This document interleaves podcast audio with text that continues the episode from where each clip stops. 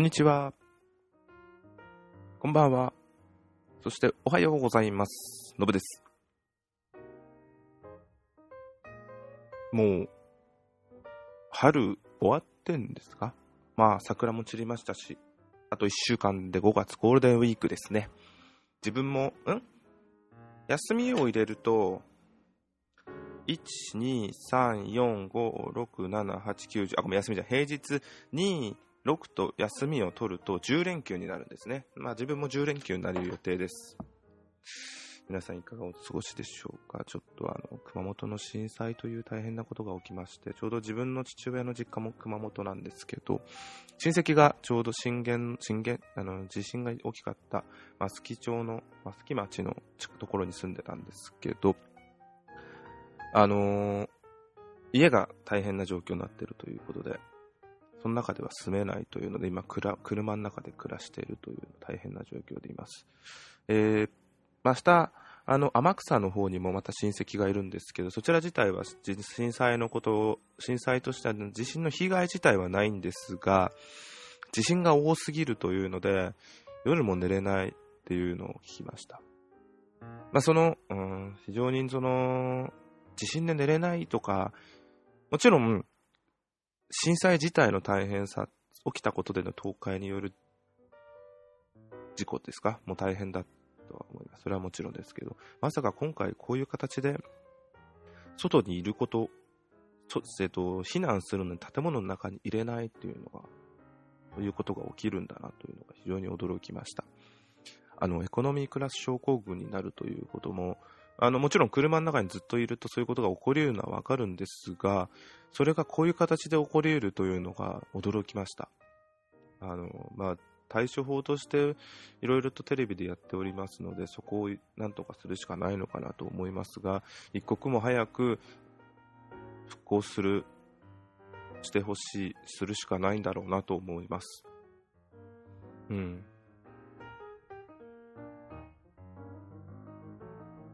大変だなぁと。はい。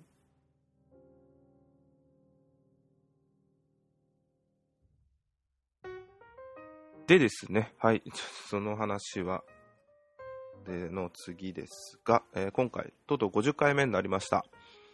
あっという間の50回だけど長かったような50回です。んと、このラポッドキャスト自体は、去年の4月2日なんで、えー気づいたら1年経ってました。うん。で、50回です。今日が、えー4月24、あ、23ですね、土曜日なんで、まあ、1年経ってますね。はい。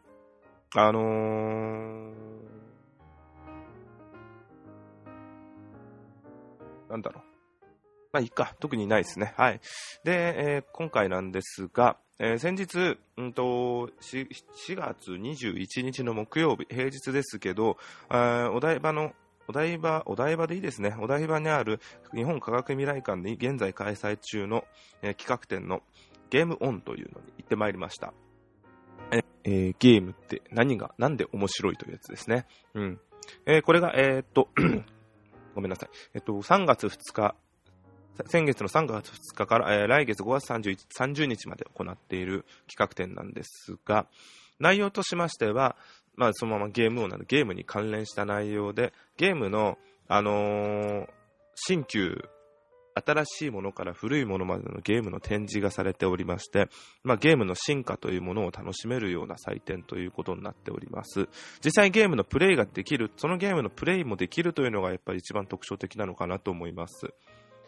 で、行ってまいりました。で、行った時にすごい運が良かったというか、知らなくて行ったんですけど、ちょうど科学未来館の常設展が、真相回転っていう言い方すると分かりやすいんですけど、の時期が、えー、と4月20日からみたいだったので、そこから1週間だったかな、この土日挟んでかな、5日間ぐらいですかね、6日間程度、特別価格というのがやってまして、通常価格1100 1500円だったのがゲームオンの入場料が、えー1090円という価格で入場できるという。プラス、科学未来館ももちろん入れますし、シアタードーム、ドームシアターか、ドームシアターの方も視聴ができるという、すべて無料でということがやっておりました。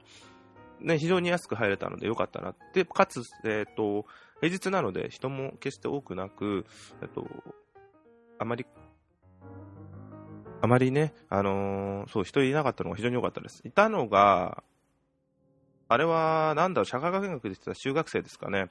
と、あとは、観光客、外国からの観光客の方々が非常に多かったですね。意外にアジのかアジアの方、アジアからの方、まあ分かりやすく中国とかよりも欧米、アメリカとかの方の方が非常に多かったなと思いました。家族連れでいらっしゃってる方が。うん。で、まあ自分もと、自分は姉と行ったんですけど、非常に楽しい場所でした。で、まあこちら何があったかっていうと、これ数いくつなんですかね？結構あります。あのー、もう古いゲームで言うと、とまさにゲームの誕生として最初にあった1972年のポン。これも実際できました。やってみました。あの、ポンっていうと、もう分かりやすいエアホッケーみたいなもんですね。あれで、ボールを打ち合うっていう。あとは、あとギャラが、ギャラがですね、あのー、あのー、あれですよ。あれ？どこだ？あ、そう、スペースインベーダーみたいなやつですね。バーチャファイターもやりましたね。あとは、やったゲームもボンボン言ってくと、あ、ドンキーコングやんなかったな。えー、っと、パックマンもやんなかったか。あれ？やってないな。まあ人がそこそこいたんで、あ、あのー、レイブレーサーやったんですよ、久々に。いやー、面白かった。レイトナ USA2 があったんでやろうと思ったんですけど、人がいてちょっとなかなかやれなくて。あ、マリオブラザーズ最初にやったんですよ。これは2人でやって面白かったですね。で、ダンスダンスレボリューションもあったんですけど、ちょっとこれは恥ずかしかったです。で、ストリートファイター2もあってやったんで楽しかったですし、マリオカートもあったんでやりました。で、すごいなと思ったのが、あれなんていうゲームだったのかな After Burner じゃないんだよな。 Wing War ってやつかな ?94 年だから、この辺なんか、エアライン、あ、違う違う。なんか、アウター、 OutRun とか、じゃなくて After Burner とか Hang-On みたいに自分が乗ってるやつが動くってやつなんですけど、あんなグワンガン動くやつがあるんですね。あれすごいなと思いながら楽しませていただきました。で、それ以外には最近のゲームになってくると、あの、まあ、要は、今のはアーケードだったりするんですけど、最近のゲームでなりますと、シェンムー、まあ、それも、シェンムーも99年なんで古いですけど、あ、メタルギアソリッド5もありましたね、去年のファントムペインの方です。あと FF の7、プレイステーション版もありました。もう画面がザラザラですか。あれは、まあ当時はこれでやってたんだなと思いながら。あ、ER カンフー。これはまあ当時昔のファミコンですね。1985年。自分は3歳の時だったんですけど、実際これ誰かからもらったのか家にも5歳、中学校ぐらいの時にあったんでやってみました。非常に面白かったです。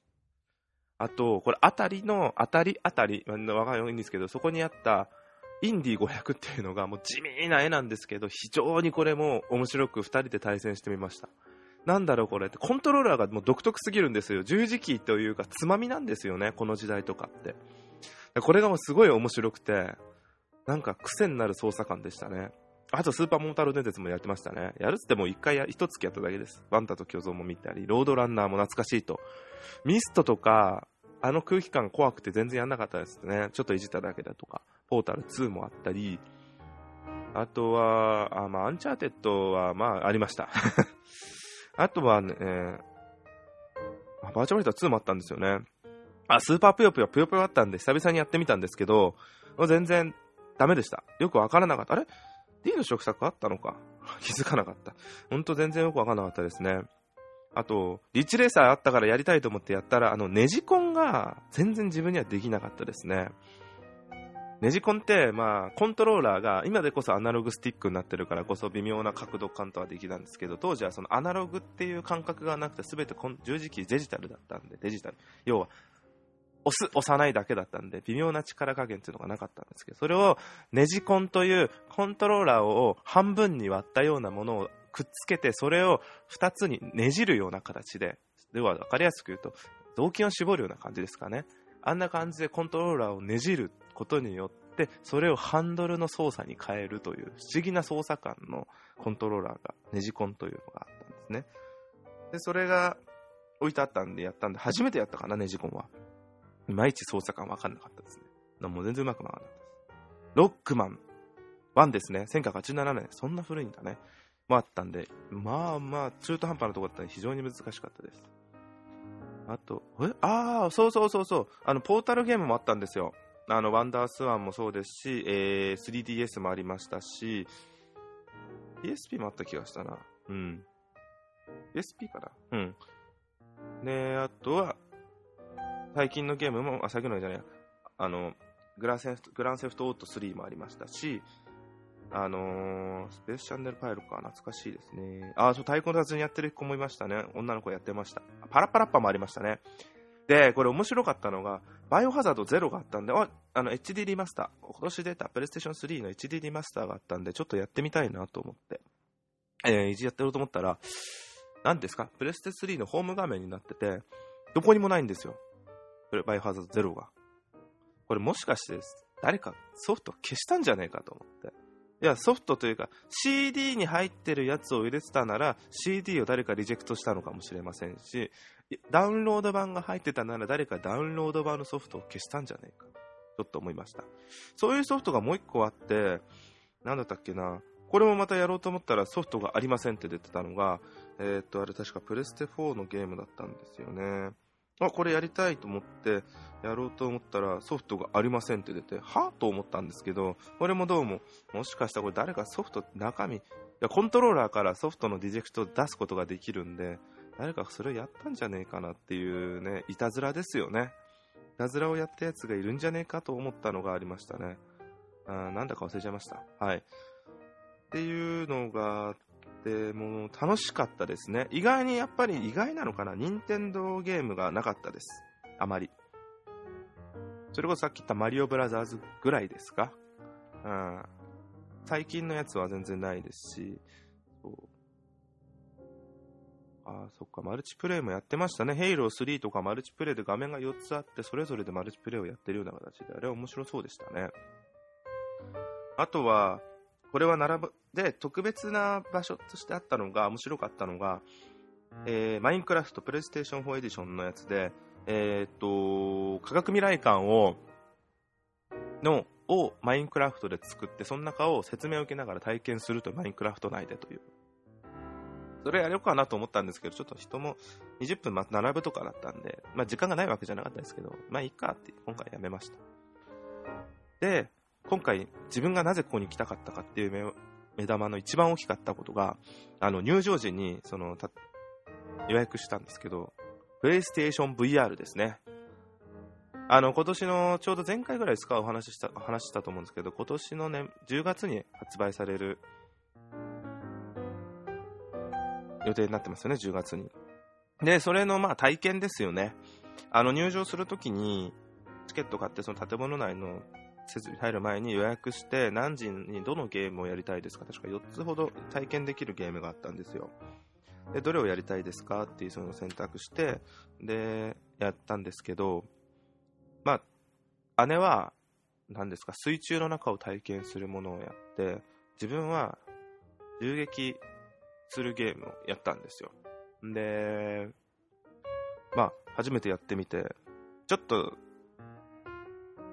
調節の方が、ちょ実はま調節のうまくできなかったんで、微妙に隙間が目と、あの、VR、HD、ヘッドマウントディスプレイのあれがうまく装着がうまくできなかったんですけど、微妙に隙間が空いちゃったんですけど、外が見える状態だったんですけど、あとピントがうまく微妙に合ってなかったのもあったんですけど、まあつけてやってみたんですよ。ただ、すごいですね、あれ。初めて VR をやってみたんですよ。あの、要は Oculus Rift とかいっぱいあるんですけど、ああいうのも初めてやったんですよ、今回。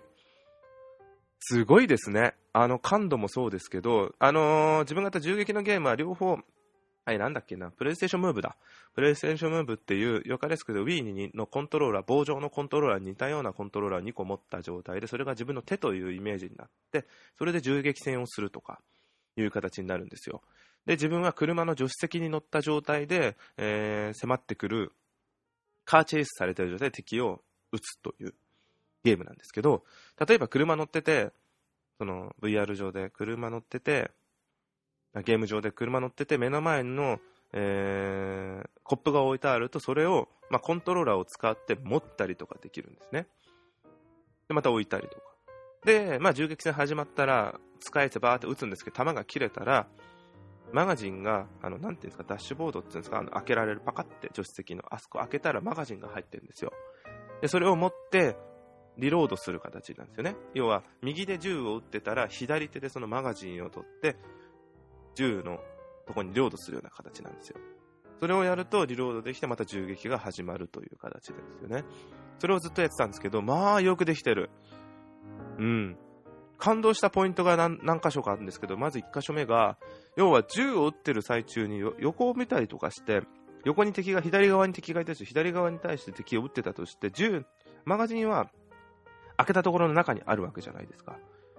だから、銃を左側撃った状態で画面外のところに手を伸ばしても取れるわけですよ、マガジンは。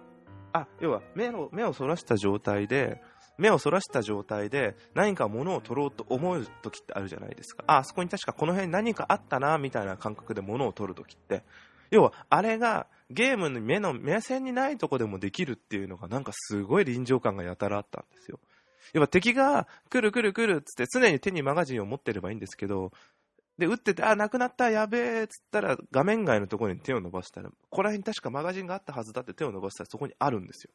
で、カチャッと取ってまたリロードして打ち続ける。なんかすごい不思議な感じしましたね。あともう一つは、窓が割れんですよ。あの、ずーっと撃ってると、敵が。そうすると、その窓から顔を出して、後ろ見えるんですよ。それはコントローラーとして自分がその体の動きをするんですよ。そうすると見えて、で、敵が来たらそっち側に銃を撃てるんですよね。あれなんか不思議な感覚でしたよ、本当に。あれよく考えて終わった後に思ったんですけど、だいぶ変な動きしてるんだろうなと 思いました。あれはすごかったです。何分やったか分かってなかったんですけど、だいぶ短かったなと思ったんですけど、まあ、すごい体験でした。もう感動しちゃって、も買おうこれはと。決心してこれから貯金しようかと思っているところです。ちなみに姉は先ほど言いましたが、水族館じゃないや、水中の中を遊覧する、遊覧じゃないや、魚を 3D で見るもんだ。ですけど、それをやってたんですけど、最初ゆっくり魚見れるもんかなと思ったら、急にサメが踊ってきてすげえ驚いたって。びっくりしたって声を出したので、大丈夫でしたか？って係員の人に心配されたっていうのがちょっと面白かったです。で、まあそんな感じですかね。あとまたも何度かもう同じゲームもう一回やったりとかして楽しみました。もう本当平日行ったからこそ、プレイステーション VR も全然ま待たずとか余裕にできましたし、非常に楽しかったです。うん。で、科学未来館の方は、一応ちょろっと見たんですけど、時間がなかったので、ちょろっと歩いてこんなもんか変わったね、ぐらいな感じと、ドームの方は予約してたんで見ました。えー、9次元から来た男ってやつでしたね、確か。あれはあれですごい迫力ありました。3D メガネかけてみるんで。あのー、結局、プレイステーション VR とか、ああいうヘッドマウント系とは全然違う 3D なんですけど、もう全方向じゃないんですけど、すごいドーム型のシアターになってるので、結構、結構な方向でいろんなものが見える。まあ、ゲームではないんですけど、まあ、あれで9次元の話とか宇宙の話とかしてくれるのはまたまたそれで非常に勉強になって面白かったです。まあ、ゲームオンに関しては、ゴールデンウィークとか多分すごい混むんだろうなとは思いますけど、これは好きな人はぜひ行っといた方がいい企画なんだろうなと思います。イベントなんだろうなと思います。うん。面白かったです。もうほんとそれだけです。ぜひ企画、企画、機会があれば、思います。どんなもんですかね？うん。なんか50回だからと思ってたんですけど、とりあえずまあ、つい直近で行ったこのイベントが非常に良かったので、今回それにしました。はい。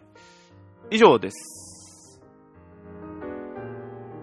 てんてんてんてんてんてんてん。あとはね、ないっすね。そうそうそう、やっと、まあこれまた今度次回機会があるときにでもやっとこの前、アマゾンですごい安かった海猿と、漫画の海猿と、ブラックジャックによろしく2をやっと読み終わったんですけど、もう気が重くなるというか、面白いくせに気が重くなるっていう漫画でしたね。またあれ、それについてはまた改めて自分のそれなりの感想を述べたいと思います。うん。でも面白いですよ。おすすめだとは思います。ブラックジャックによろしくは1から読まないとですね、あれはまさに繋がってるんで。はい。以上です。ではまたよろしくお願いいたします。失礼いたします。ありがとうございました。どうも